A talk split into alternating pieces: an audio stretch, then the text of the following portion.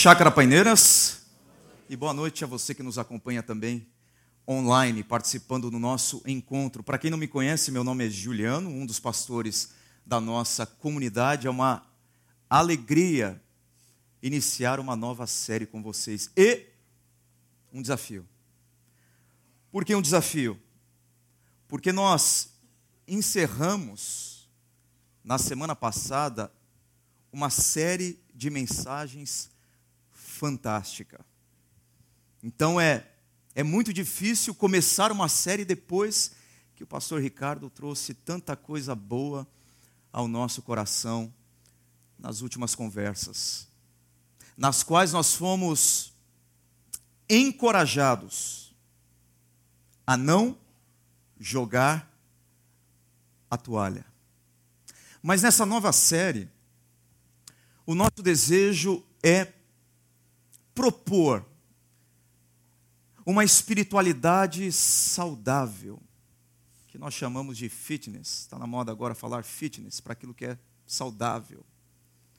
Uma espiritualidade fitness, saudável, forte, que vai preparar você de modo que você resista, ao invés de jogar a toalha.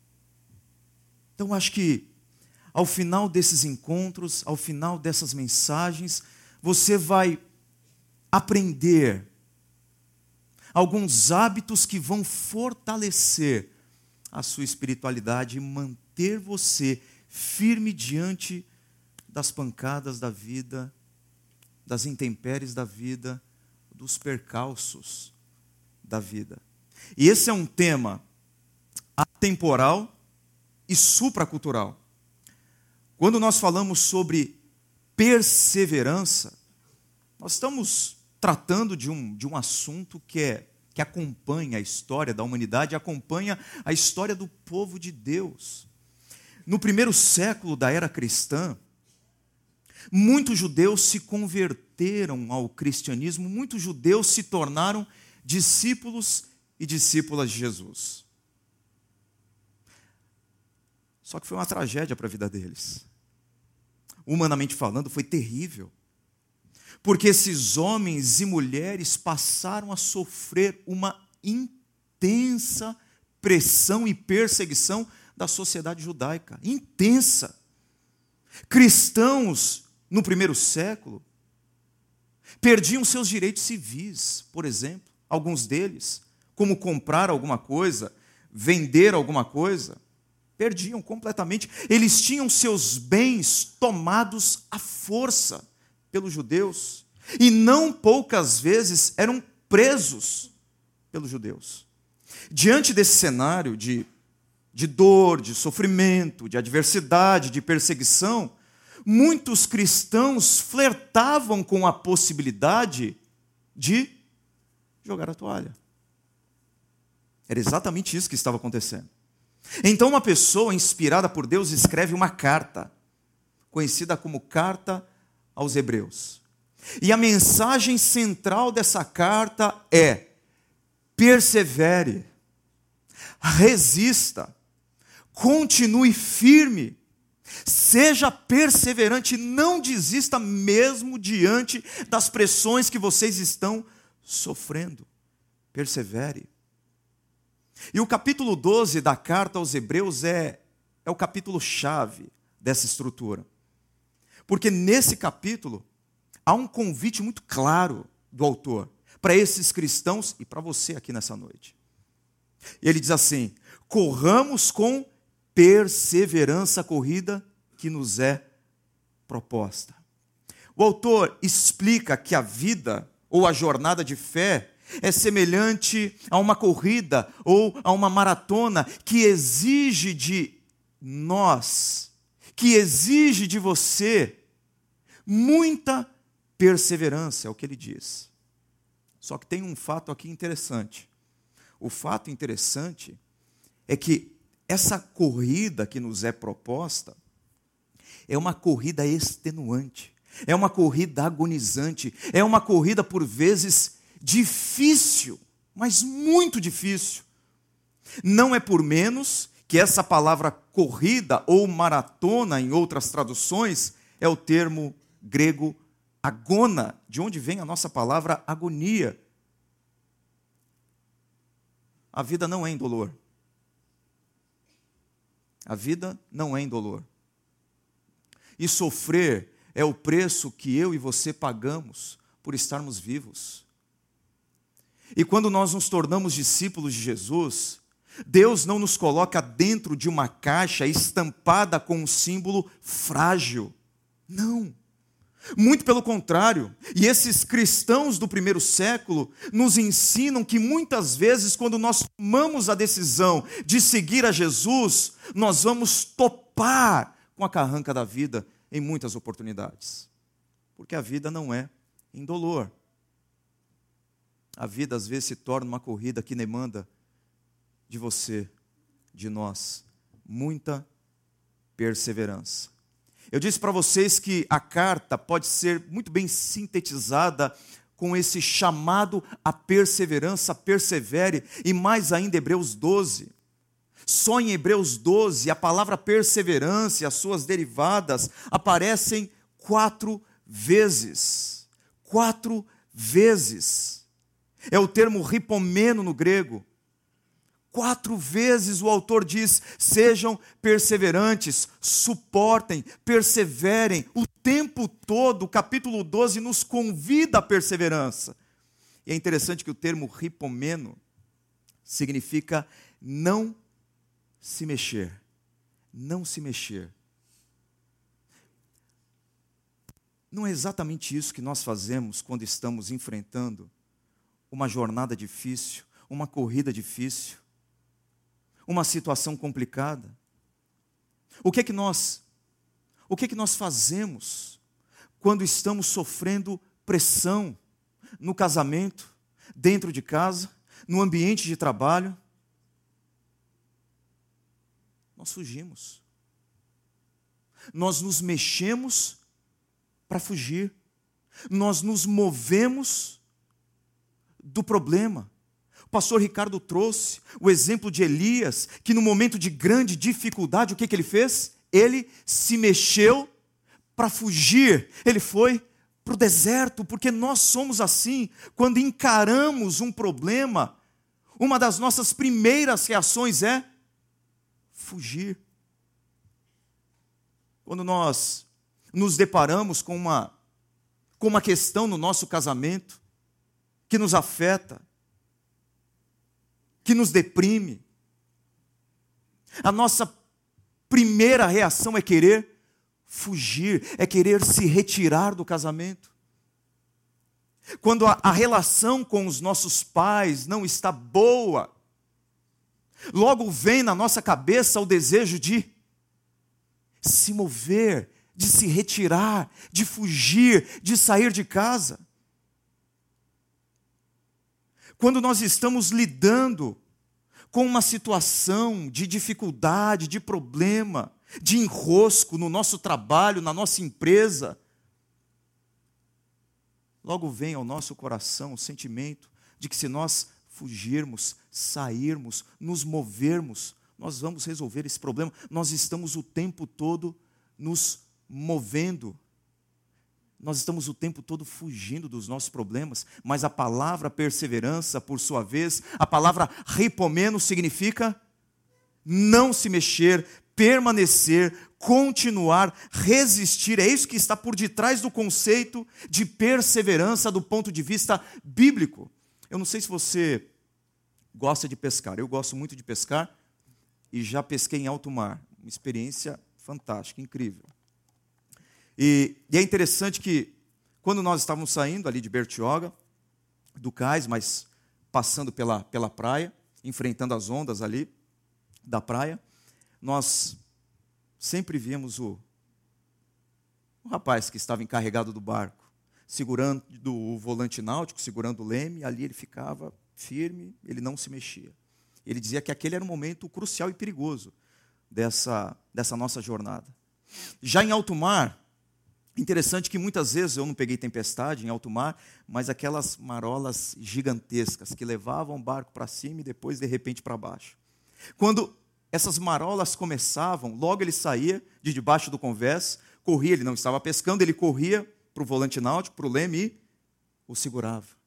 E a gente achou interessante aquele movimento, porque para a gente, tranquilo, o barco está lá, vai para qualquer lugar, está tudo certo. Ele dizia: Mas se acontecer alguma tempestade e a pessoa responsável pelo leme se esconder debaixo do convés e deixar o volante caminhar para qualquer lugar, ir para qualquer lugar, e o leme também, é perigoso do barco virar. Então é importante, no meio da tempestade, segurar o leme segurar o volante, não arredar o pé dali, mesmo quando as ondas estão batendo no barco, no casco do barco e tentando levar o barco de um lado para o outro, para a direção que você não quer. A melhor decisão no meio da tempestade é não se mexer, é resistir, é segurar firme. Essa é a ideia de repomeno perseverança. Eu gosto muito da definição de um filósofo de Hollywood chamado Rock Balboa. E no filme Rock 5, ele dá um conselho assim, preciso para o filho dele. O momento de dificuldade do filho dele, ali na adolescência, o menino se envolvendo com más companhias, com drogas, com bebida, e aí ele chama esse menino e dá um sermão nesse menino e diz assim: O mundo não é um mar de rosas, ninguém vai bater tão forte como a vida, mas saber viver trata-se de quanto você é capaz de continuar tentando. É assim que se consegue vencer. Tem que estar preparado para apanhar. Não se mexer, resistir permanecer, ficar firme. Eu sei que às vezes é difícil fazer isso. É complicado e às vezes a gente foge mesmo e vai mesmo para o meio do deserto e se retira mesmo e sai de perto das pessoas e sai de perto da comunidade, e sai de perto do cônjuge, e sai de perto dos filhos, e sai de perto dos pais, e sai de perto dos funcionários. E é humano fazer isso, como o pastor Ricardo disse. Mas isso não significa que não devamos perseverar. E perseverar é estar disposto a apanhar e continuar tentando. Agora, como ser perseverante no meio de uma maratona que às vezes é agonizante, como a vida e a jornada de fé. Como ter o tipo de perseverança que vai manter você firme no meio da tempestade? Resistente, convicto do que você quer.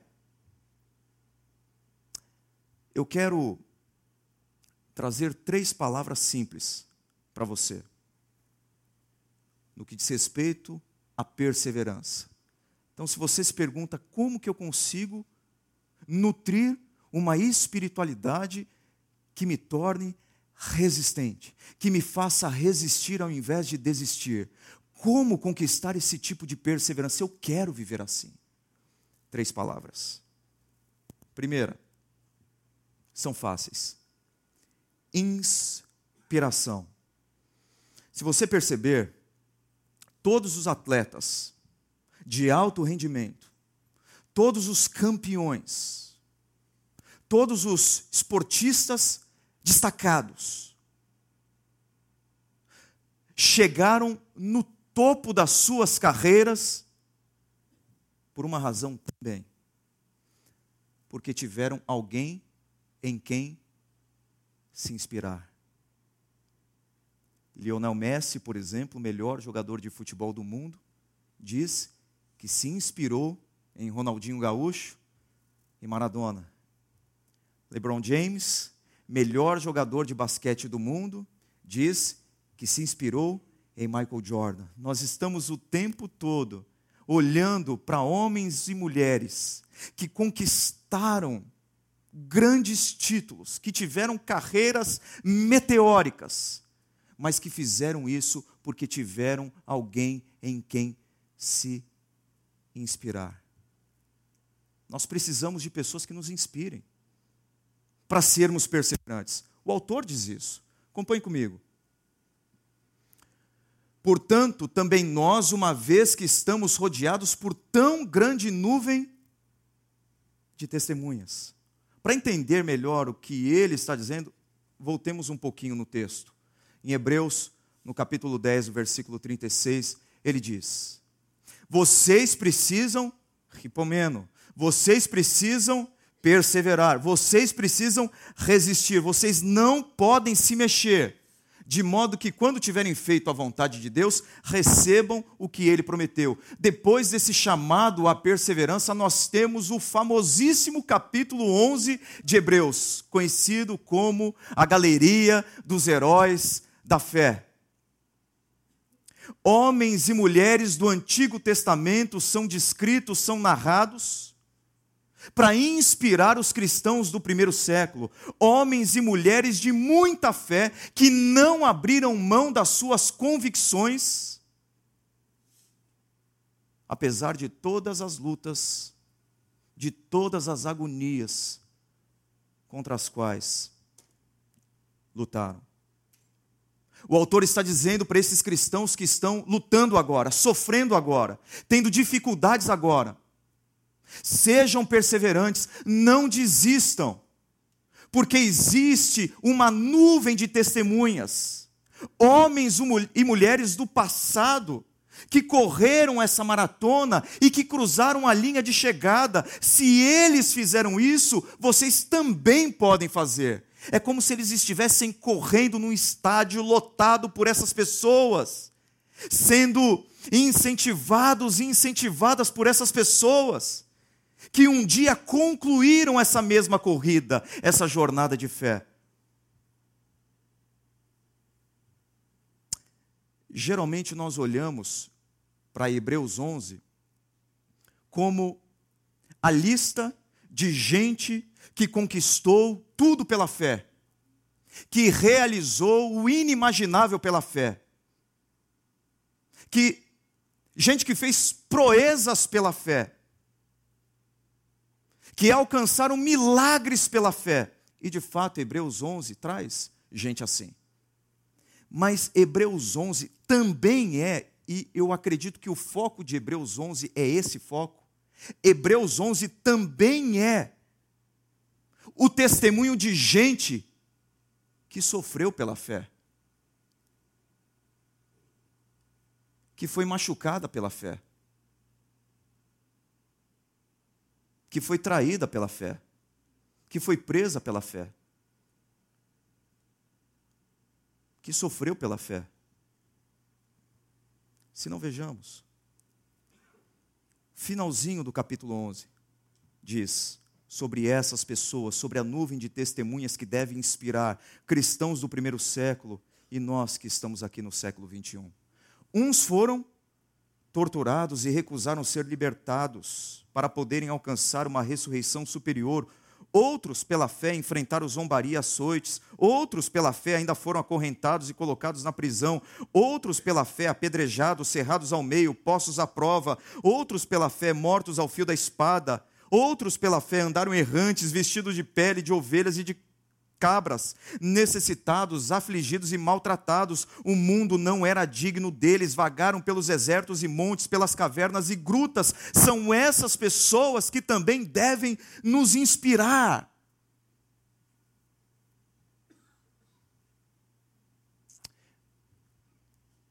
Atualmente, existem muitas personalidades que nos inspiram. Mas geralmente o padrão é esse. Essas personalidades começaram do zero, e por causa do empenho delas, elas saíram da base da pirâmide da sociedade e alcançaram o topo. Personalidades que se transformaram em empresários de sucesso, em CEOs mundialmente reconhecidos, em milionários admirados. São essas pessoas que muitas vezes nos inspiram nas redes sociais, nas palestras motivacionais, nos best-sellers. Mas deixa eu dizer uma coisa para vocês. Segundo o autor de Hebreus 11, as pessoas que devem nos inspirar não estão aí nos best-sellers. São homens e mulheres de muita fé, anônimos e anônimas, que não se enquadram ou se encaixam dentro dos parâmetros de sucesso que o mundo corporativo estabelece e que às vezes nós estabelecemos. São pessoas que não estão dentro dessas categorias humanas de sucesso. São pessoas que, humanamente falando, falharam, perderam. Gente fracassada. Não aos olhos de Deus, aos olhos muitas vezes das pessoas, mas gente que sofreu sem abrir mão das suas convicções de fé. Não abandonaram a Deus nos momentos mais difíceis da vida. Mas sabe por que essas pessoas aqui estiveram dispostas a tudo por amor a Deus? Hebreus 11 diz assim: eles esperavam uma pátria melhor, isto é, a pátria celestial. Por essa razão, Deus não se envergonha de ser chamado Deus deles e lhes preparou uma cidade. Sabe qual é a razão por detrás da vida que tiveram? Sabe por que essas pessoas foram, foram encaradas como fracassadas? Como miseráveis, e mesmo assim não desistiram. Sabe por que elas se submeteram à pressão, à perseguição, à dor, à tortura, à morte, à prisão? Porque todos eles, todas elas, tinham um porquê de dimensão eterna. Gente que viveu com os pés na história, mas com os olhos na eternidade. E eu digo uma coisa para vocês: isso faz toda a diferença para a nossa jornada, para a nossa corrida e para a nossa maratona. Tudo depende do porquê nós fazemos o que fazemos. O porquê muda a maneira como você vive, a maneira como você resiste, a maneira como você persevera.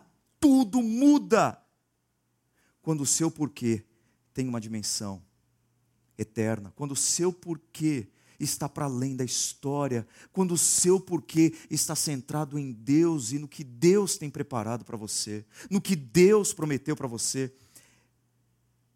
Simon Sinek é um pensador contemporâneo, um autor aclamado, palestrante mundialmente reconhecido, e ele diz uma frase que eu acho fantástica e eu reproduzo para vocês. Nós dizemos o que fazemos, às vezes dizemos como fazemos, mas raramente dizemos o porquê fazemos o que fazemos. A motivação do seu o quê, a excelência e a força do seu como, dependem grandemente da envergadura do seu porquê.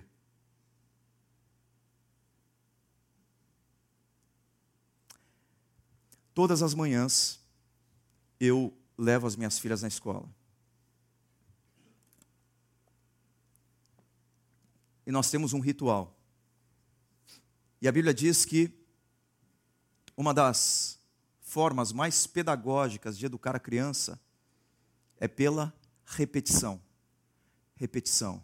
É inculcar na cabeça da criança aquilo que Deus deseja que ela saiba e a maneira como ela viva todas as manhãs, nós vamos para a escola e a gente ora no carro, de casa até a escola. E todos os dias eu faço uma pergunta para elas. E a mais velha, quando eu pergunto, já diz: Ah, pai, mas de novo, de novo. Por que, que vocês estão indo para a escola? Todos os dias. Por que, que vocês estão indo para a escola? E a gente reforça três razões.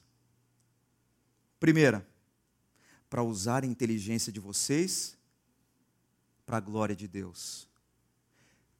Segunda razão, para fazer desse mundo um lugar melhor. Terceira razão, para transformar a vida das pessoas. Todos os dias eu relembro as minhas filhas e me relembro também do do porquê.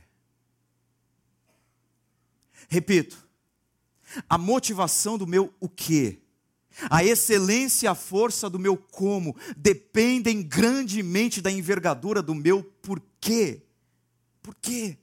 Porque nós fazemos o que fazemos. Quando nós pensamos no porquê que nós fazemos, o que fazemos, nós começamos a ter mais combustível na nossa vida para continuar apesar das dificuldades. Se o meu casamento é apenas um relacionamento entre homem e mulher, eu vou desistir facilmente. Mas se eu tenho o porquê de Deus no meu relacionamento e eu entendo que Deus me colocou na vida da Thaís, para que a Thaís, a minha esposa, seja mais parecida com Jesus, eu resisto mais no meu relacionamento.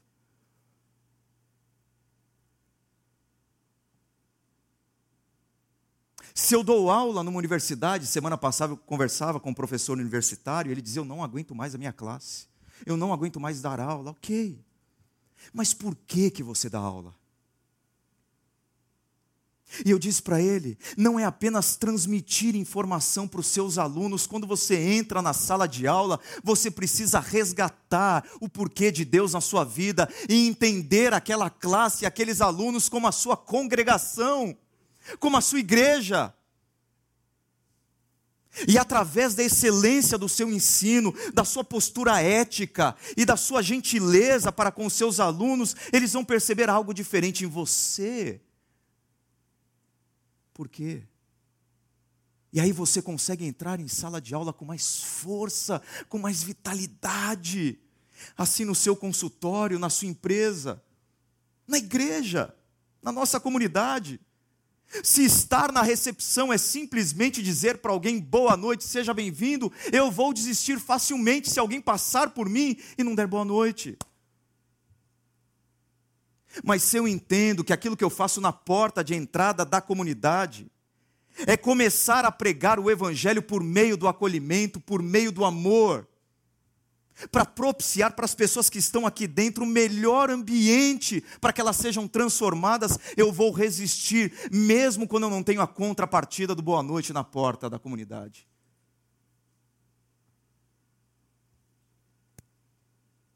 Quando eu tenho um porquê de dimensão eterna, um cabo que é movido aqui, daqueles amigos que estão atrás das câmeras, não é apenas um cabo que é movido, é reparado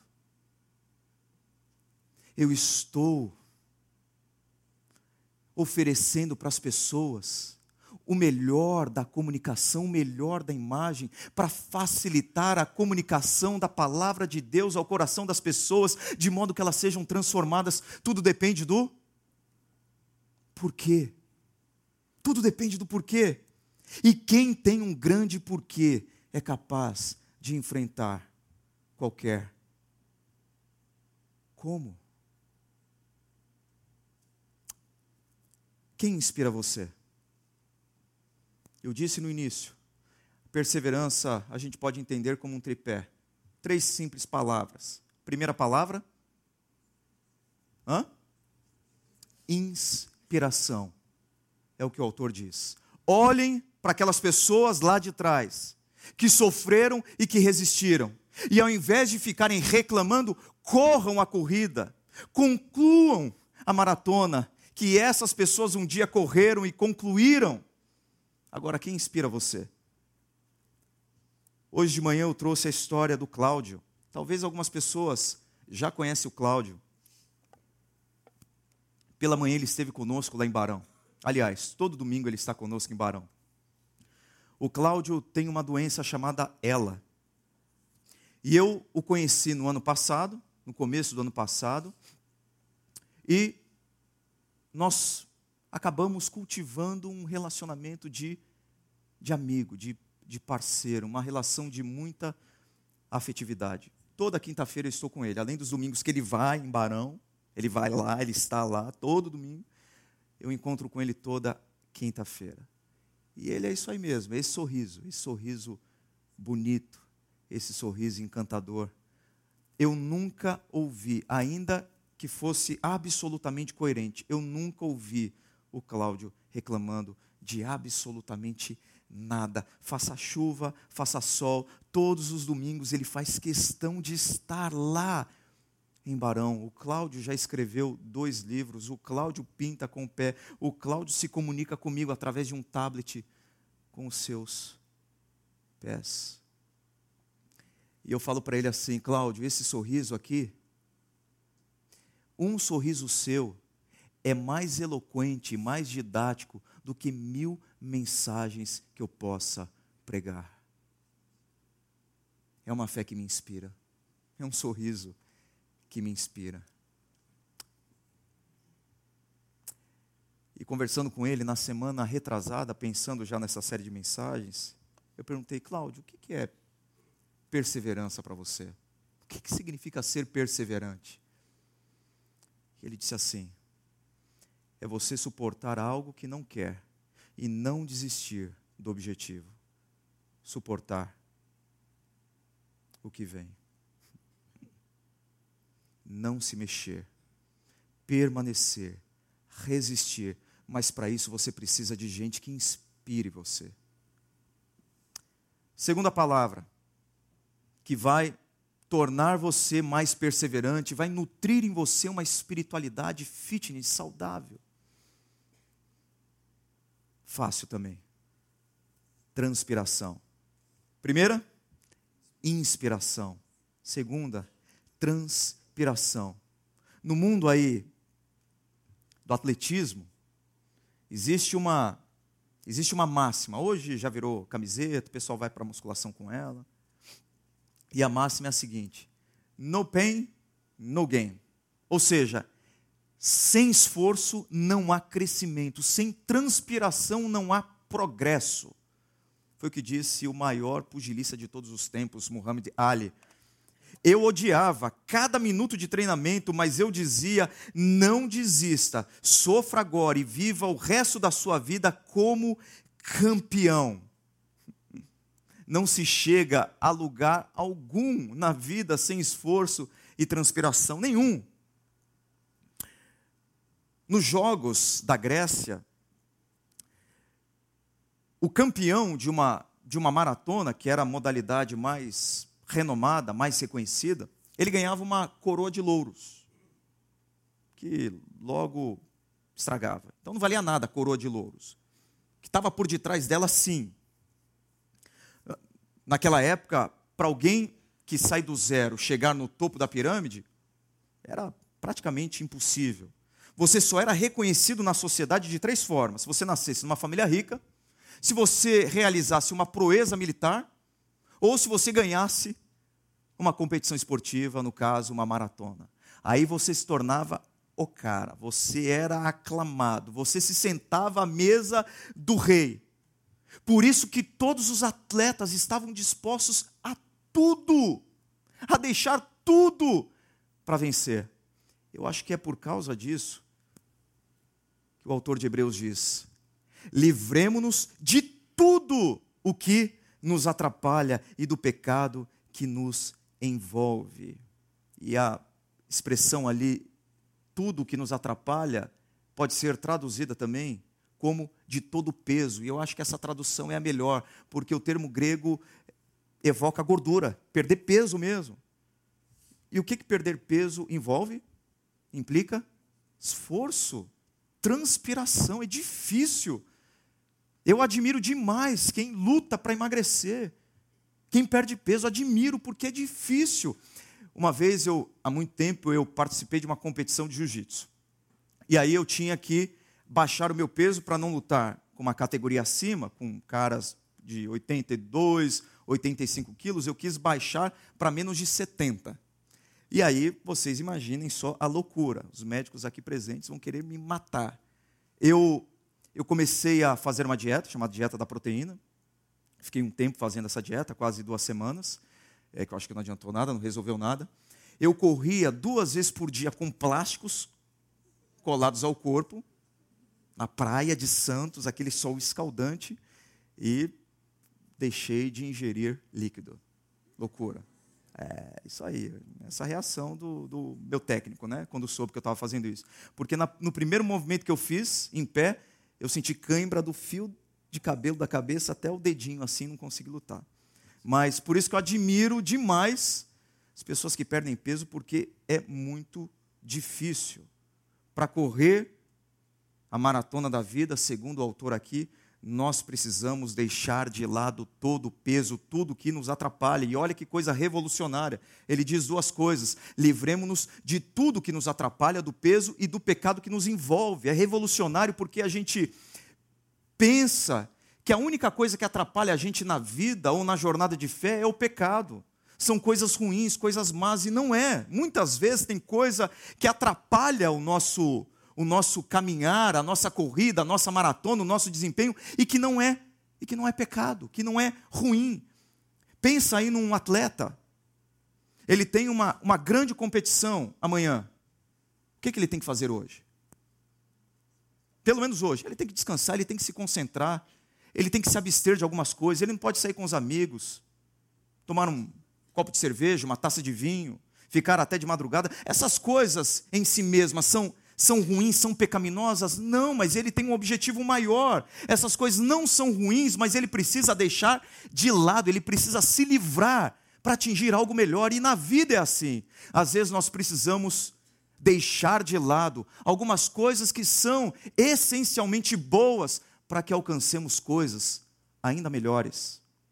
Existem coisas que não são más, porém são pesos que impedem você de alcançar coisas melhores. Quais são os pesos que você carrega? Quais são os pesos que você carrega? Eu cito aqui alguns. Fazer o que não fomos chamados para fazer, que o pastor Ricardo falou das linhas de atuação. Às vezes nós estamos muito cansados na nossa corrida, na nossa maratona da vida, porque nós estamos inseridos na corrida errada não foi a corrida que Deus propôs para a gente.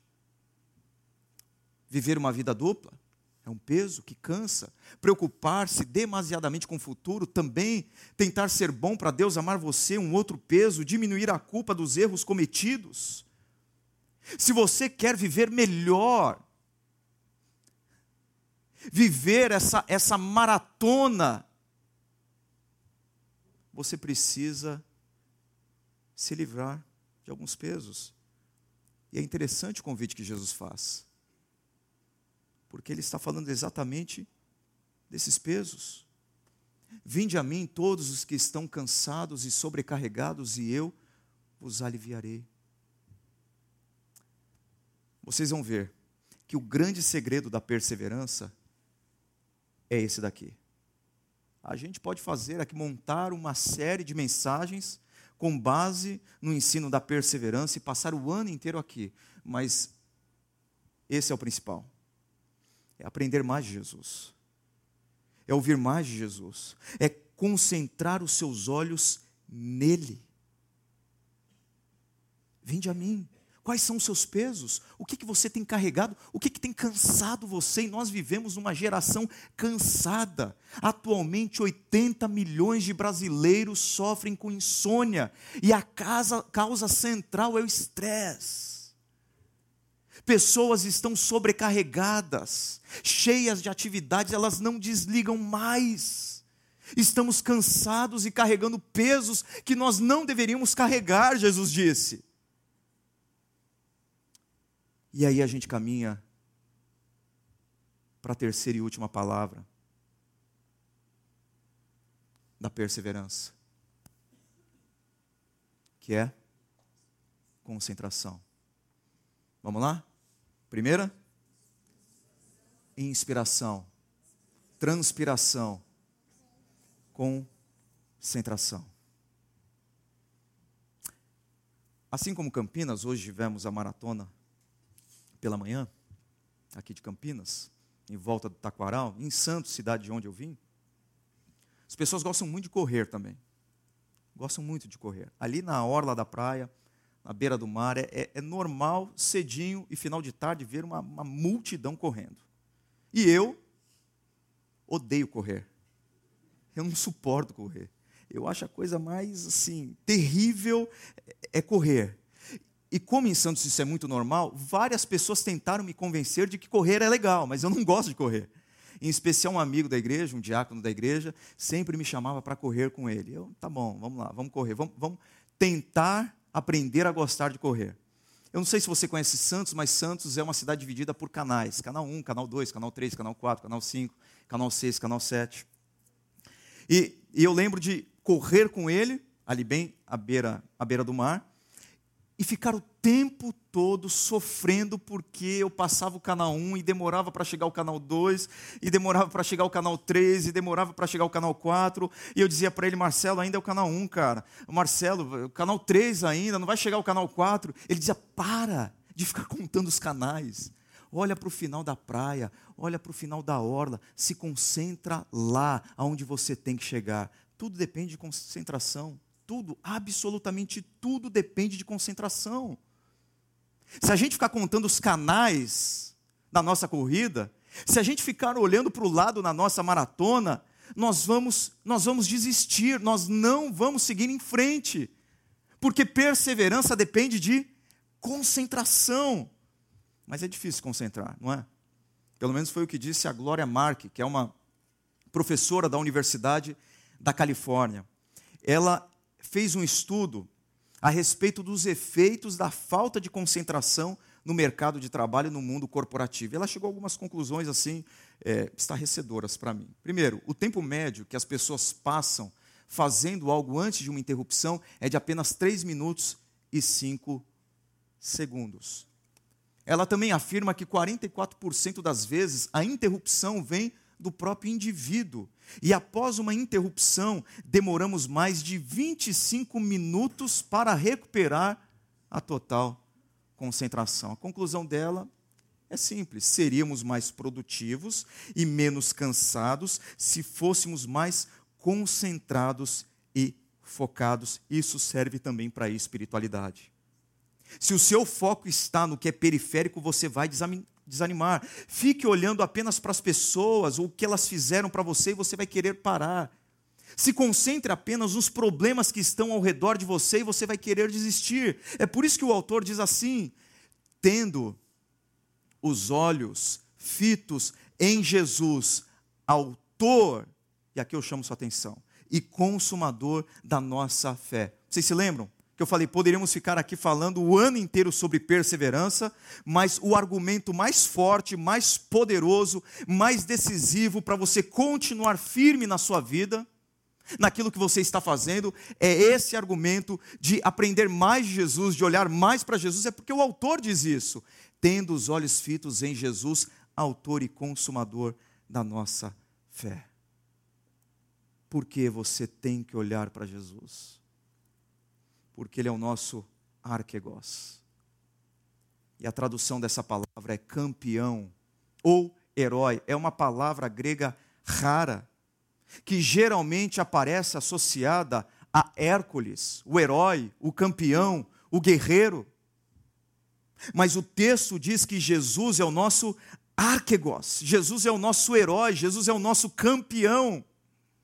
Olhe para ele e você diz: por que, que ele é o autor, o campeão, o herói?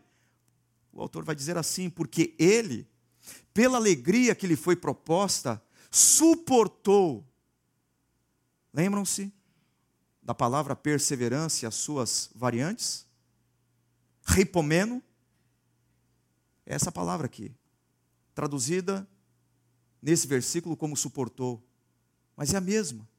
Resistir, permanecer, não se mexer, não fugir. Por isso ele é o herói e o campeão. Ele, pela alegria que lhe foi proposta, suportou a cruz, desprezando a vergonha. Jesus não fugiu da cruz. Ele perseverou mesmo diante da vergonha. Vergonha da cruz. Porque era uma vergonha. A crucificação era um método de execução do Império Romano reservado para os bandidos da pior estirpe, os bandidos mais perigosos, os crápulas, perversos.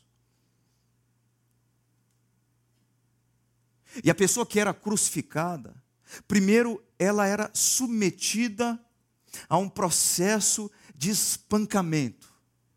Geralmente, esse bandido era chicoteado com um chicote conhecido como escorpião, porque ele tinha várias pontas de, metais nesse chicote. À medida que o condenado recebia a chicotada com esses metais, as costas eram, eram, eram rasgadas.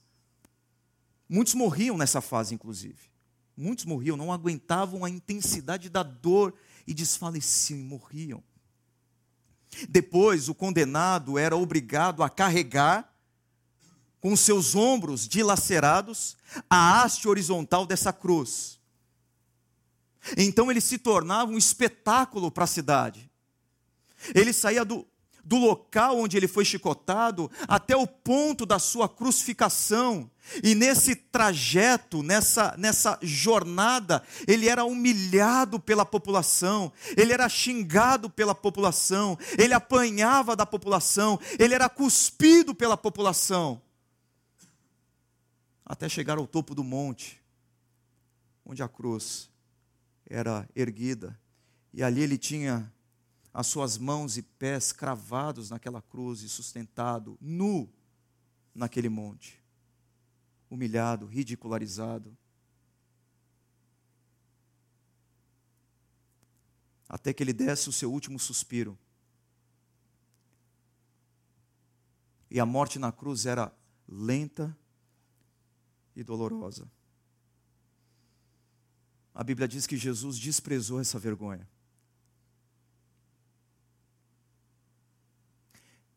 Isso não significa que a vergonha era pequena, a vergonha era muito grande. Mas maior do que a vergonha de Jesus em carregar a cruz era o amor dele por você. É. Suportou a cruz desprezando a vergonha. Ele não fez pouco caso da vergonha, ele foi envergonhado naquela cruz. Jesus, Jesus é o Deus conosco, Deus conosco agora estendido como um bandido qualquer mas ele desprezou a vergonha, porque o amor dele por nós foi muito maior do que a vergonha dele. Jesus não desistiu da cruz, ele perseverou por ser obediente ao Pai, para glorificar ao Pai, mas também por amor a você. E Jesus suportou muito mais do que o peso da cruz. Ele suportou o peso da rebelião dos homens, ele suportou a autonomia humana, ele suportou o peso da separação de Deus, ele suportou o peso da dor, o peso da rebeldia, o peso da culpa, o peso da inveja, o peso da ira, o peso da vaidade, o peso da ganância, o peso do ódio, ele suportou todos os nossos erros. Ele correu essa maratona com todos os nossos pesos em cima dele, com todos os nossos pecados. E sabe qual é a boa notícia? Mesmo carregando todos os nossos pesos, ele cruzou a linha de chegada. E se tornou o nosso herói, o nosso campeão. Ele venceu os nossos maiores inimigos. A condenação dos nossos pecados, a acusação do nosso adversário e principalmente a morte. E assentou-se à direita do trono de Deus. Jesus é o nosso campeão. Jesus é o nosso herói. É o nosso arquegos. E quando a gente olha para Jesus concentra a nossa atenção nele, apenas nele, não nas pessoas, não naquilo que as pessoas fizeram comigo, não naquilo que elas falaram de mim, não para os problemas, não para o tamanho dos gigantes ao meu redor, não para a distância da maratona, mas quando eu olho para ele, eu posso correr sem nenhum peso sobre mim. Vocês se lembram dos nossos pesos? Porque Jesus é o meu arquegós, o meu campeão, o meu herói. Eu não preciso mais fazer o que eu não fui chamado para fazer, porque geralmente eu faço aquilo para o que eu não fui chamado e digo sim para as pessoas porque eu quero impressioná-las, porque eu quero que elas me amem. Mas eu não preciso mais dizer sim para aquilo que eu não fui chamado para que as pessoas me amem, porque eu já ouvi a voz de Deus dizendo para mim, assim como você tem que ouvir a voz de, de Deus dizendo para você: você é um filho amado, como o pastor Ricardo trouxe na última mensagem, você é uma filha amada. E à medida que nós ouvimos a voz de Deus dizendo que eu sou amado, que você é amada, que você é amado, nós somos libertos do medo que nos apavora de não sermos amados pelas pessoas. Eu não preciso mais carregar o peso de viver uma vida dupla. Eu não preciso mais criar um personagem para que as pessoas me amem. Eu não preciso mais ocultar as fendas da minha alma, porque Jesus veio para repará-las. E Ele me ama não por quem eu sou, Ele me ama apesar de quem eu sou. Eu também não preciso mais me preocupar demasiadamente com o meu futuro, a ponto de adoecer, porque eu sei que aquele que carregou o peso dos meus pecados, aquele que teve as suas mãos, as suas mãos vazadas por pregos naquela cruz, são as mesmas mãos que governam o meu destino e o meu futuro. Eu não preciso mais tentar ser bom para Deus me amar, porque, como eu disse, Deus já declarou o amor dele por mim. Antes que eu fizesse qualquer coisa, antes que eu dissesse uma só palavra para Deus, Ele já tinha tomado a decisão de me amar. Eu não preciso mais carregar o peso de tentar diminuir a culpa por erros cometidos por uma simples razão porque Jesus carregou o peso da condenação que eu deveria carregar. E agora eu creio que quando Jesus cruzou a linha de chegada e venceu a maratona por mim, se tornou o meu campeão e o meu herói, já não há nenhuma condenação para aqueles que concentram os seus olhos nele. Perceberam como tudo muda? Quando nós olhamos para Jesus, quando nós fixamos os nossos olhos em Jesus. E o autor reforça, é o único imperativo desse texto. A única ordem nesse texto está aqui. Pensem bem naquele que suportou tal oposição dos pecadores contra si mesmo, para que vocês não se cansem nem desanimem. Pensem bem nele. Considerem atentamente. Olhando para Jesus, você tem força para continuar, você tem força para continuar correndo a sua maratona, você tem força para não desistir. Não desista por amor a Ele, porque Ele não desistiu por amor a você. E quando você tiver cansado e cansada, e você fala: Eu não aguento mais, eu, eu vou parar, eu vou me mexer sim, eu vou fugir sim, eu vou me retirar sim, eu não quero mais correr essa maratona, eu desisto. Trago novamente a palavra do pastor Ricardo, do nosso herói, do nosso campeão, para além da linha de chegada, dizendo: Não desista. Eu terminei por você. E aí você continua cansado e você não aguenta mais e as suas forças se esgotaram completamente, você se vê exaurido e você cai. Sabe o que ele faz? Ele deixa de chamar você do outro lado da linha de chegada. Na verdade, ele corre até você para suportar você, para amparar você, para renovar você. Porque, tendo em vista o que ele mesmo sofreu quando provado, você pode ler comigo? Ele capaz de socorrer aqueles que também estão sendo provados. Ele corre junto com você. Por isso não tenha medo. No momento que você estiver olhando para Ele, para além da linha de chegada, e mesmo assim você não está conseguindo concluir a sua corrida, a sua jornada de fé, lembre-se que Ele socorre você.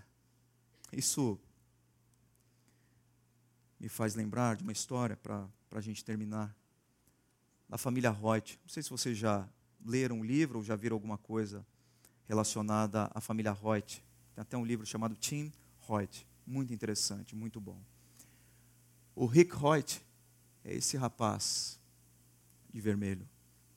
Ele nasceu com uma deficiência, teve paralisia cerebral logo no momento do seu nascimento. E, humanamente falando, a corrida para o Rick terminou antes de começar.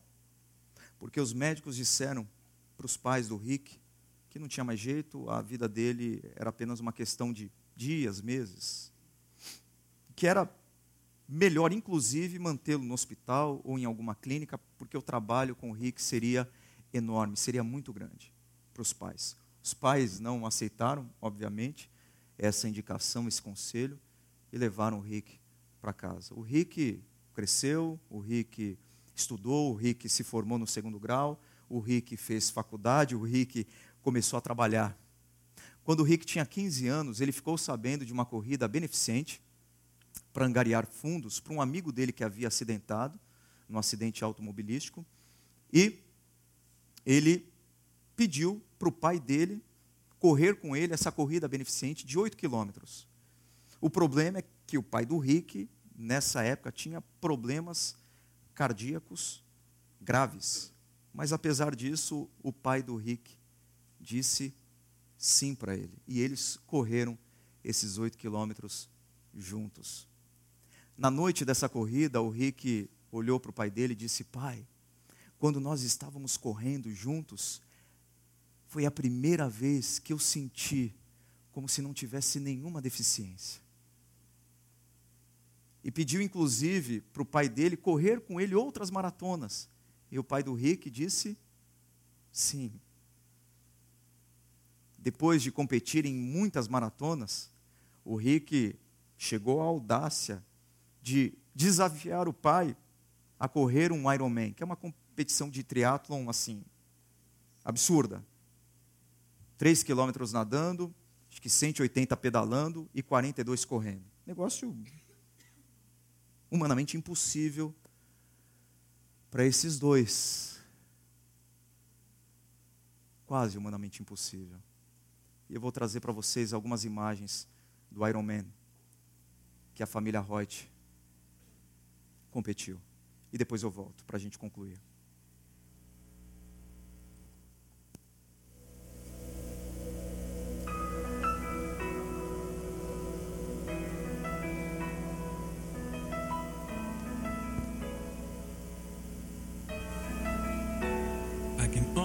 imagine what it will be like when I walk by your side.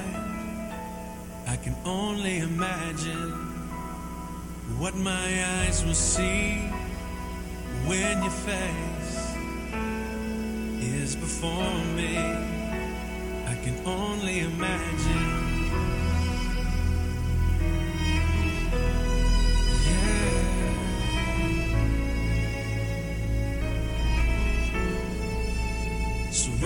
by your glory. What will my heart feel? Will I dance for you, Jesus? Or in awe of you be still? Will I stand in your presence? Or to my knees will I fall? Will I see?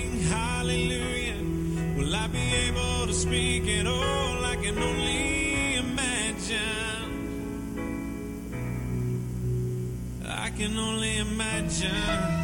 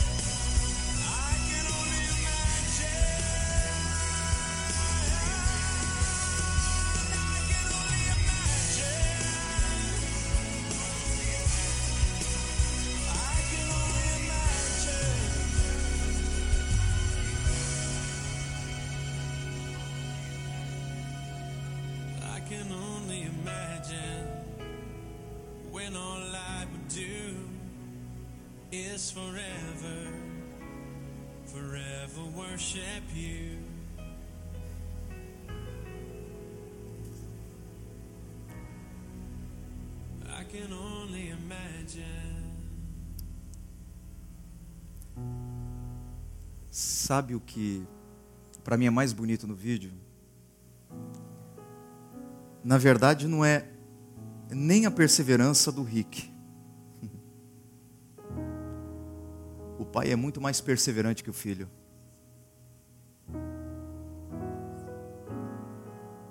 O pai é mais perseverante que o filho. O filho só pode ser perseverante por causa do pai.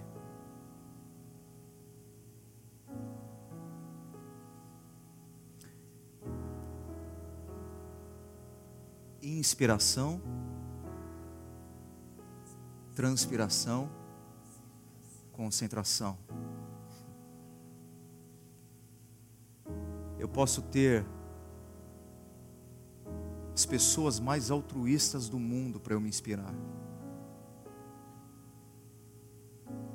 Eu posso me esforçar e transpirar para remover da minha vida tudo aquilo que me atrapalha. Eu posso focar os meus olhos na pessoa de Jesus. Mas a única coisa que me faz permanecer nessa maratona chamada vida é que o meu Pai persevera por mim. Ele me preserva, Ele me sustenta, Ele me socorre, Ele me guarda, Ele me carrega. Por isso eu quero concluir com você lendo esse texto comigo. No final do vídeo, nós vimos esse jovem sorrindo diante da palavra can. Eu posso. Mas sabe por que nós podemos? Vamos lá? Posso perseverar no meio das dificuldades, porque Deus me fortalece. Feche seus olhos. Agradeça a Deus por isso. Faça desse momento um momento de gratidão. Porque a questão não é se Deus vai socorrer você nessa maratona. O ponto é: Deus vai socorrer você nessa maratona.